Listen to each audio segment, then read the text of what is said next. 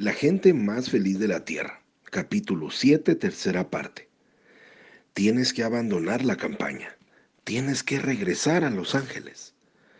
Toda la noche me estuve revolviendo en la cama escuchando la tos seca y dura de Steve. Escuché llegar a Billy Adams. Escuché a Rose preparar bolsas con hielo en la cocina. Tu orgullo, tu orgullo. Afuera estaba clareando. Steve comenzó a llorar con un sollocito irregular. Por supuesto, Dios no atacaría a un niño tan pequeño solamente para enseñarme humildad, pero la voz acusadora continuaba. Abandona la campaña, regresa a Los Ángeles, terminarás arruinado. Me senté de repente en la cama. Había reconocido la voz.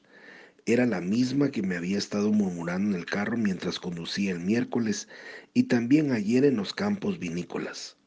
Miedo, duda, confusión, odio contra mí mismo. Estos no eran los signos de la presencia de Dios, eran las armas del gran engañador. Y si estaba tan empeñado en contra de esta campaña, ¿por qué Dios no iba a estar en pro de la misma? Rose, Billy, Corrí hacia la sala de estar donde Rose estaba paseando al pequeño Steve arriba y abajo. Billy Adams salió de la cocina trayendo una cafetera con café recién hecho. Era Satanás, les dije. Era Satanás intentando convencerme para que abandonase todo. Dios quiere que tengamos esta campaña. Billy dejó la cafetera sobre el cristal de la mesa. ¿Lo dudaste alguna vez, Demos? Tan sutil y tan devastador había sido su ataque que tengo que confesar que había dudado.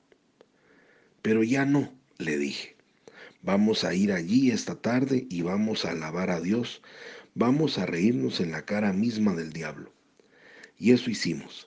Afirmamos la victoria de Dios, incluso cuando nada apreciable a la vista hubiese cambiado en el transcurso de las cinco cuadras que nos separaban del auditorio. Rose lloraba por haber tenido que dejar a Steve, a pesar de que ambos sabíamos que no lo podíamos dejar en mejores manos que con la señora Newman. Pero cuando las altas cortinas se abrieron y Rose en el piano dio los primeros acordes de la alegre antífona de apertura, nadie de entre la muchedumbre que casi llenaba el gran salón municipal podía darse cuenta que ella tenía una preocupación. Luego Billy se dirigió hacia el micrófono y pidió a la congregación entera que se pusiera de pie para orar por la salud de Steve. Oramos, cantamos y alabamos al Señor. Se sentía tan fuertemente el espíritu de la congregación que cuando fuimos a casa para la cena, entre la sesión de la tarde y de la noche, creo que con que los tres esperábamos que el mismo Steve se dirigiese con un pasito incierto a darnos la bienvenida a la puerta. Pero no hubo cambio. La señora Newman estaba cambiándole la pijama completamente mojada por la transpiración mientras Jerry ponía una sábana limpia en la cuna. Fue lo mismo medianoche cuando volvimos del servicio nocturno. La fiebre igual de alta, sus ojos perdidos y sin brillo. Sin embargo, algo había cambiado en la casa. Por primera vez desde que llegamos, sentí sueño y me quedé dormido en cuanto mi cabeza tocó la almohada. Me desperté por la mañana a los repetidos golpes de la señora Newman a la puerta. La fiebre bajó. Su temperatura está normal. Vengan a ver. Juntos, la señora Newman, Rose, Jerry y yo nos inclinamos alrededor de la cuna. Steve yacía de espaldas, pálido y cansado, pero en sus grandes ojos castaños se insinuaba una chispa de alegría. Quiero una galleta, dijo. Cuando nos marchamos para la reunión de la tarde, estaba sentado devorando una caja entera de galletas. A la mañana siguiente no quedaba ni el más mínimo rastro de que hubiese estado enfermo. Durante su enfermedad apenas me quedó un minuto para pensar en la crisis financiera y por supuesto dejamos de pensar como cosa de menor importancia en el reloj perdido. Pero ahora, dijo Rose, era miércoles por la mañana voy a buscar el reloj otra vez. Esto nos debió indicar quién andaba detrás de tantos problemas. Es la clase de trucos que acostumbra usar Satanás. Todos nos unimos en la búsqueda, rebuscando en cada gaveta, cada armario, cada bolsillo y pieza de ropa de vestir. Ni rastros del reloj. Tampoco las noticias que provenían del molino eran más alentadoras. La caída del precio de los granos no había sido simplemente una fluctuación de mercado. Representaba una baja general a nivel nacional de la compra de granos. Cada día el molino iba perdiendo miles de dólares. Cuando papá trajo a Richard para el fin de semana estaba realmente alarmado. No podemos seguir adelante, Demos. Si tenemos muchas semanas como esta última, pronto habremos perdido el negocio. Era sábado por la mañana y yo estaba llevando a papá y a Richard a la feria del condado de Fresno. Un lechero nunca es tan feliz como cuando ve vacas hermosas y yo esperaba que esto ayudase a papá a olvidar el desastre financiero por lo menos por un par de horas. Demasiado pronto se hizo el tiempo de regresar a casa y prepararse para la reunión de la tarde.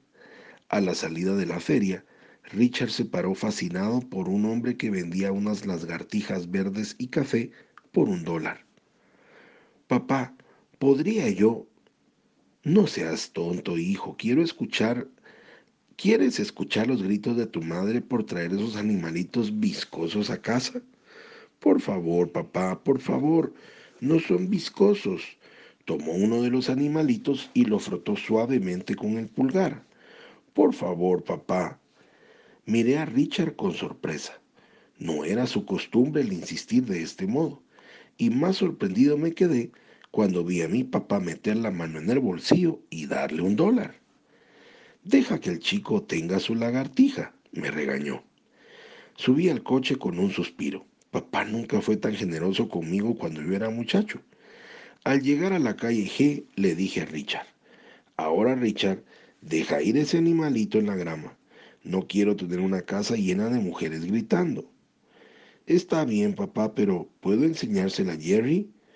¿Quieres decirle que salga? Pero para mi desaliento fue la señora Newman quien salió. Miró las manos de Richard y sonrió complacida. Un camaleón, exclamó. Oh, qué pequeñito y bonito. Busquémosle una caja para tenerlo allí.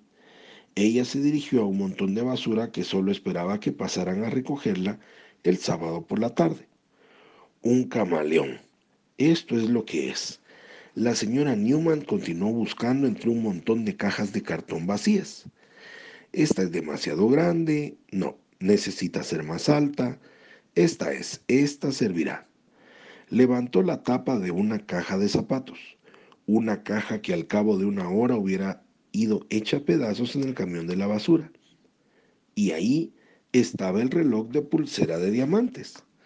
De esta forma, la familia completó el día junto a la lagartija y una certera comprensión de que Dios cuida de todos los detalles de nuestra vida. Y mientras las reuniones entraban ya en su tercera extraordinaria semana, con un número de asistentes que se aumentaba cada noche y los milagros que se repetían sobre la alfombra azul, comencé a preguntarme si él no sería capaz de resolver nuestro problema del molino de grano. Seguramente que para él un molino que se hundía no era mayor problema que encontrar una caja de zapatos olvidada. Y sin su ayuda, lo perderíamos irremisiblemente. Todavía estábamos pagando los altos precios del último invierno, mientras que a diario teníamos que vender a menor precio. Pero los días pasaban y no había cambio alguno, salvo para empeorar. Fue un tiempo extraordinario. Cada tarde en nuestras sesiones de enseñanza, centenares de nuevos cristianos se estaban iniciando en su nueva fe. Cada noche centenares más venían hacia adelante para dar sus vidas a Cristo, para ser sanados, para recibir el Espíritu Santo. Y cada mañana pasaba horas al teléfono con vendedores y compradores, presidiendo la pérdida de miles de dólares. Esto me recordaba mi primera reunión en una carpa en el Boulevard Goodrich, cuando el evangelismo triunfaba mientras la planta de abonos fracasaba. Señor, le dije, tú me dices que esta gente en Fresno es más importante que un molino de granos. Tú sabes que no puedo discutir. Solamente me hubiera gustado haberlo sabido antes de comprar tanto grano. Comentario personal. Estoy seguro que todos nosotros hemos escuchado esa voz acusadora, esa voz que nos denigra, esa voz que nos hace recordarnos nuestros momentos oscuros y debemos de tomar en cuenta, tal como le pasó a Demos, que debemos identificarla. Debemos saber cuándo es Dios y cuándo es Satanás quien nos habla en cualquiera de nuestros procesos de vida, pero principalmente cuando estamos sirviendo, cuando hemos tomado decisiones hacia hacer las cosas para Él en específico, porque siempre habrán obstáculos, siempre habrá la decisión más sencilla que es no hacerlo.